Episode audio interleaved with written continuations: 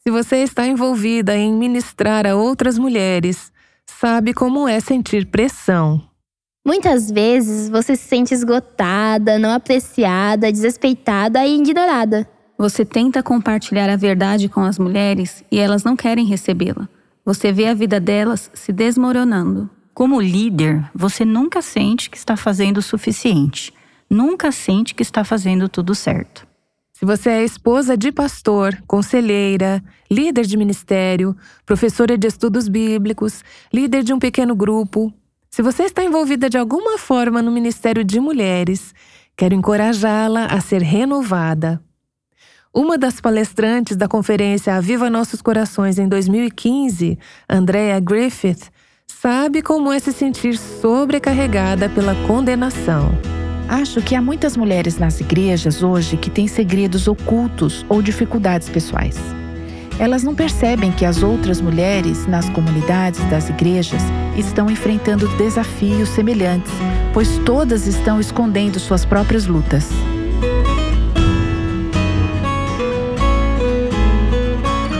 Este é o Aviva Nossos Corações com Nancy Demons Wogemuth na voz de Renata Santos.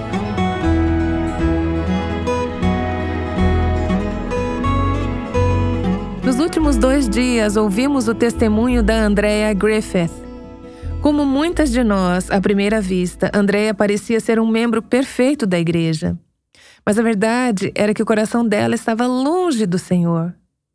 Nos últimos dias, Andrea descreveu seu estilo de vida de imoralidade, aborto e rebelião, mesmo enquanto ministrava em igrejas em todo o país. Conheci a Andrea quando ela se juntou à equipe do Ministério Life Action, que foi a organização mãe do Aviva Nossos Corações. Andréia estava em uma de nossas equipes que viajava e visitava igrejas promovendo o avivamento. Foi durante um desses eventos que Andréia foi convencida da necessidade de avivamento em seu próprio coração. Mesmo depois de ter confessado o pecado do seu passado e entregado sua vida ao Senhor, André ficou fisicamente doente e precisou sair, deixar as viagens de lado e voltar a morar com seus pais. Durante seus anos de viagem com o Ministério Life Action, Andrea conheceu Trent Griffith, que era outro membro da equipe. Trent é agora pastor na Harvest Bible Chapel, na área de South Bend, em Indiana. Ao retomarmos a história, Trent tinha uma surpresa para Andrea. Alguns meses depois, cheguei em casa do trabalho e minha mãe disse: Você recebeu uma surpresa hoje, está lá no seu quarto. Então, corri até o meu quarto e quando abri a porta, lá estava o Trent. Eu achava que ele estava em algum lugar de Ohio fazendo uma conferência, mas eis que ele estava na minha frente. Ele disse: Andréia, vamos até o terreno dos seus pais. Eles estavam construindo uma casa e lá havia um pequeno riacho. Ele começou a citar um monte de versículos e a dizer um monte de coisas. Eu pensei, isso parece muito com um pedido de casamento mas tenho certeza de que não é isso que ele está fazendo. Tenho certeza de que não é um pedido de casamento. Finalmente, ele tirou uma aliança de casamento de rubi do bolso. Ele disse: Quem encontrará uma esposa virtuosa? Pois o seu valor é muito maior do que rubis. Certamente, eu não via nenhuma virtude na minha vida mas Deus estava silenciosamente reconstruindo nos bastidores. O que aprendi desde então é que essa é a especialidade de Deus. Ele adora pegar os cacos das nossas vidas, as situações onde estragamos tudo, as coisas das quais estamos tão envergonhadas e esperamos que ninguém mais saiba, onde pensamos que aquilo tudo nunca resultará em um testemunho, que o fracasso era grande demais Deus adora pegar essas áreas destruídas das nossas vidas e transformá-las em algo que Ele pode usar para nos dar beleza em troca das cinzas das nossas vidas. Então eu disse sim. E nós nos casamos em 17 de dezembro de 1994.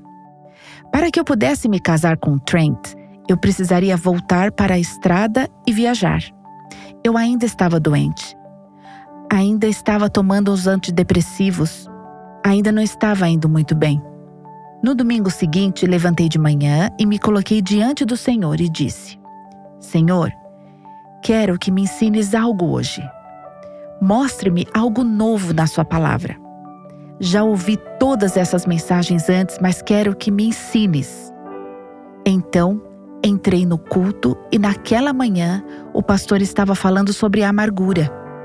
Ele começou a falar sobre as características da amargura. Como quando estamos amargos, somos excessivamente sensíveis, presumimos o negativo e temos um espírito crítico e à procura de falhas. Eu pensei, ok, ele está descrevendo minha vida. Depois, ele continuou e começou a falar sobre como a amargura se manifesta fisicamente em seu corpo. Ele começou a dizer que causa um cansaço excessivo e falta de energia. Eu pensei, ele poderia muito bem colocar minha foto lá em cima, porque ele está me descrevendo. Mas eu não sou uma pessoa amarga. Pensei em todas essas pessoas que eu havia perdoado a primeira coisa que fiz quando vim para o Senhor foi trazer uma lista de pessoas que eu tinha que perdoar. Eu tinha feito isso, mas sei que Ele está descrevendo minha vida.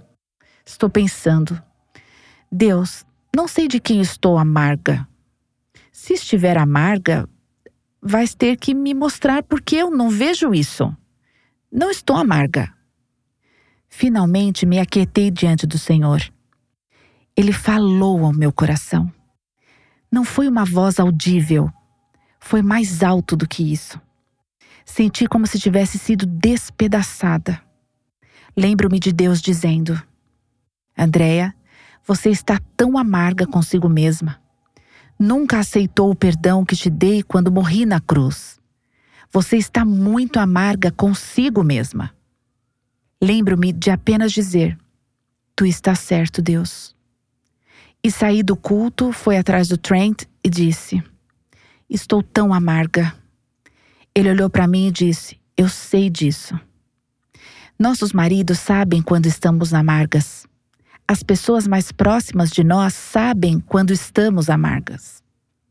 Em Hebreus diz: Cuidem que ninguém se exclua da graça de Deus, que nenhuma raiz de amargura brote e cause perturbação contaminando muitos. A amargura é um problema de raiz. Está abaixo da superfície. Pensamos que podemos mantê-la escondida. Seremos amargos em nossos corações, mas vamos mantê-la lá embaixo. Mas sabe o que acontece? Essa amargura brota em nós, sai de nossas bocas e contamina aqueles mais próximos de nós, nossos filhos, nossos maridos, nossos pais. As pessoas que menos queremos machucar são as que machucamos por causa do nosso espírito amargo. A amargura é simplesmente mágoa guardada. É falta de perdão. Não é algo grandioso. Pode ser algo simples, como seu marido ter dito algo que magoou seus sentimentos. Você não quer deixar para lá e, de repente, está amarga. Pode ser algo simples, pequeno ou pode ser algo grande em nossas vidas e andamos por aí com esse espírito de amargura. Então, ajoelhei-me com Trent e pela primeira vez agradeci a Deus por meu passado.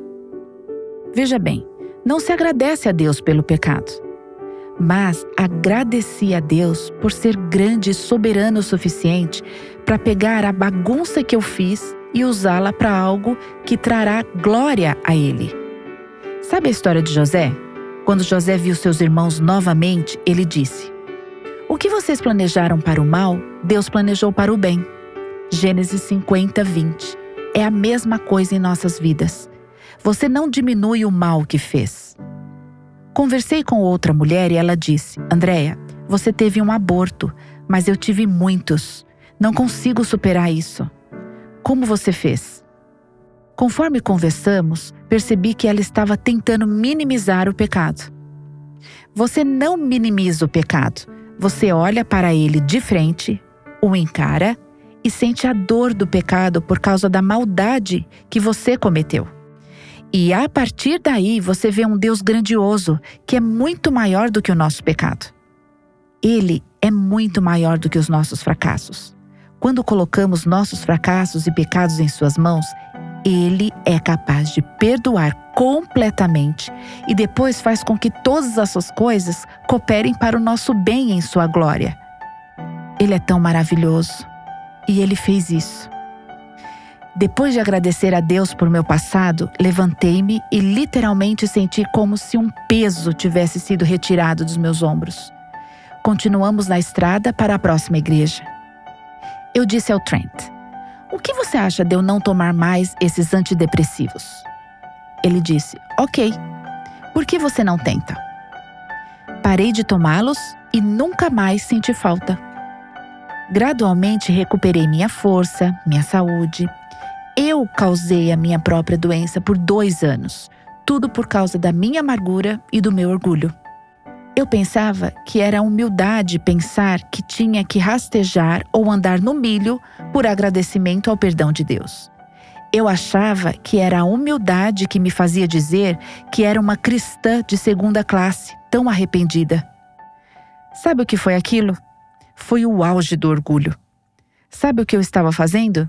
Estava acreditando nos meus próprios pensamentos e sentimentos acima do que a Bíblia diz. Há um exemplo perfeito disso em João 11.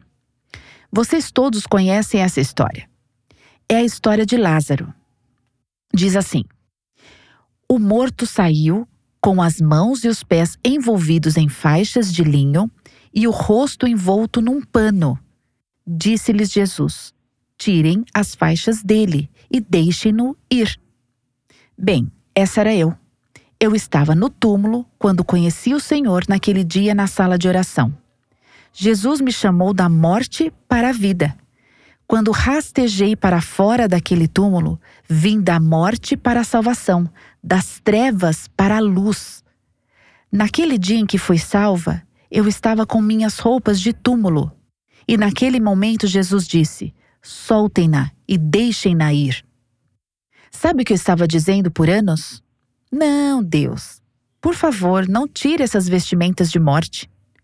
Não, Deus. Eu mereço vesti-las. Eu sei que estou fedendo. Tenho o cheiro da morte em mim. Eu sei que não posso viver uma vida cristã muito eficaz porque estou amarrada. Sei que não sou uma cristã atraente para as pessoas perdidas, olhando de fora para dentro enquanto observam minha vida. Mas não tire essas vestimentas de morte, eu mereço trajar isso. O fato é que eu mereço essas vestimentas de morte, e você também. Mas Deus é tão gracioso e misericordioso que ele morreu na cruz para remover as minhas vestimentas de morte, para me tirar da morte para a vida para pagar a penalidade pelo meu pecado. O Evangelho não é apenas o pecado que é perdoado, é o pecado pago. Ele pagou pelo meu pecado. Não sou eu quem paga a penalidade. Ele pagou essa penalidade por mim. Quando você percebe isso, o sangue de Jesus se torna tão precioso que ele fez isso por mim isso torna a preciosidade de quem ele é e esse sacrifício muito maior. Gosto de contar essa história porque acho que há muitas mulheres nas igrejas hoje que têm segredos ocultos ou dificuldades pessoais. Elas não percebem que outras mulheres na comunidade da igreja estão enfrentando desafios semelhantes, pois todas estão escondendo suas próprias lutas. Achamos que chegamos lá e que somos todas perfeitas sabe? Ela nunca fez algo assim antes. Mas todas nós temos problemas. Todas nós temos situações do nosso passado. Certamente, eu não sou perfeita. Isso foi apenas o começo. Todos os dias, Deus me mostra mais. Não sei como essa mensagem tocou você hoje. Não sei o que Deus especificamente falou com você. Eu gostaria de encerrar nosso tempo com Isaías 61. Aquiete o seu coração e deixe Deus falar ao seu coração antes de voltarmos à agitação do nosso dia a dia. Isaías 61, versos de 1 a 3. Diz assim: O Espírito do Soberano, o Senhor, está sobre mim, porque o Senhor ungiu-me para levar boas notícias aos pobres.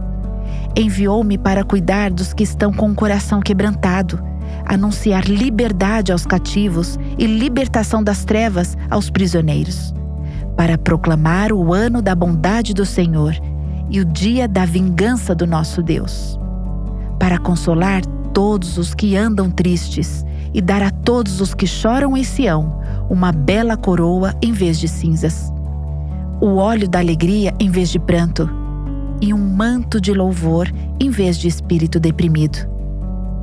Eles serão chamados carvalhos de justiça, plantio do Senhor, para a manifestação da sua glória. Agora, olhe para essa lista. Essa lista parece que Deus está esperando que você rasteje por cacos quebrados para chegar a Ele? Não. Você sabe quem é? É o seu inimigo que se apresenta diante do Senhor e é um acusador dos irmãos. Hoje, Deus quer que cada uma de nós faça a grande troca. Dizer: Deus, tudo que eu tenho para lhe dar são as cinzas da minha vida. Deus, eu estraguei tudo. Eu não tenho nada a lhe oferecer além de cinzas. Mas a sua palavra diz que quando eu lhe trouxer todas essas cinzas, o Senhor as pegará e fará algo belo com elas. Deus, tudo que eu tenho para lhe dar hoje é um espírito pesado. Estou estressada, esgotada, estou sobrecarregada. Deus diz: Me dê esse espírito pesado e eu lhe darei um manto de louvor. Alguns de nós talvez tenhamos corações cheios de luto. Deus quer fazer a grande troca e nos dar o óleo da alegria. Eles não fazem isso no supermercado. Você não traz alguma coisinha lá e eles dizem: leve a melhor coisa da loja. Mas o meu Deus faz isso.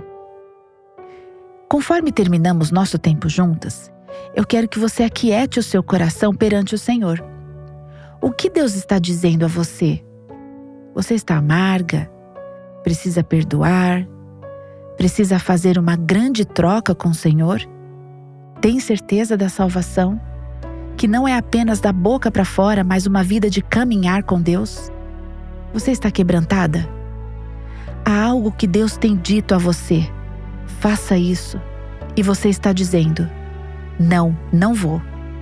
Então você não está quebrantada.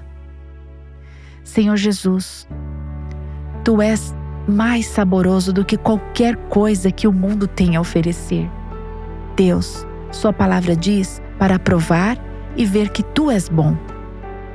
Senhor, provamos e sabemos que és bom. Oro para que nos dê corações famintos por ti. Deus, não nos deixe viver nossas vidas na complacência, mas com um anseio por Ti, uma sede por Ti. Que essas necessidades nos conduzam a Ti, o único que pode suprir as nossas necessidades. Obrigada por ser um Deus tão bom. Obrigada por ser a nossa porção e que tudo que fazes é bom. Oro por essas mulheres que nos ouvem hoje. Deus, eu peço que o Senhor coloque uma cerca de proteção ao redor delas.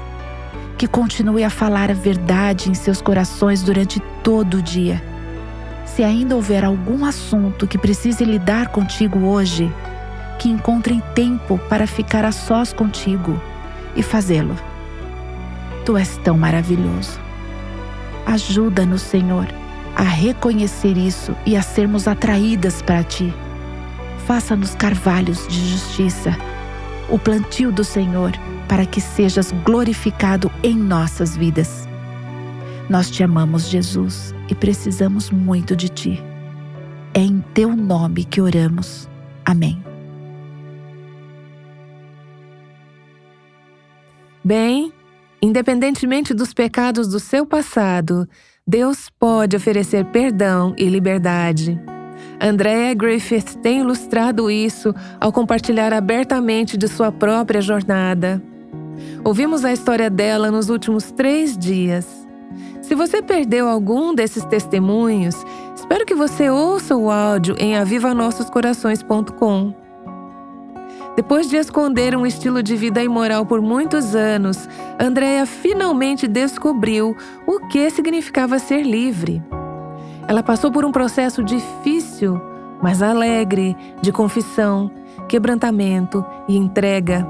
Isso a levou a liberar a amargura, estender o perdão e limpar a consciência com aqueles a quem havia prejudicado.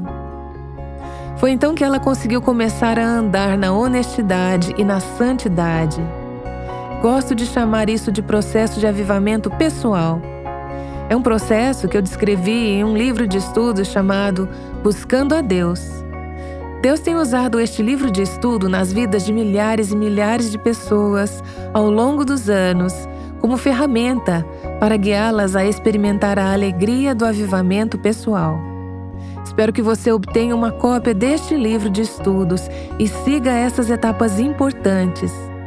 Conforme você estuda buscando a Deus em seu devocional com o Senhor, você descobrirá a liberdade que vem ao se acertar com Deus, essa é a dimensão vertical, mas também de se acertar horizontalmente com os outros.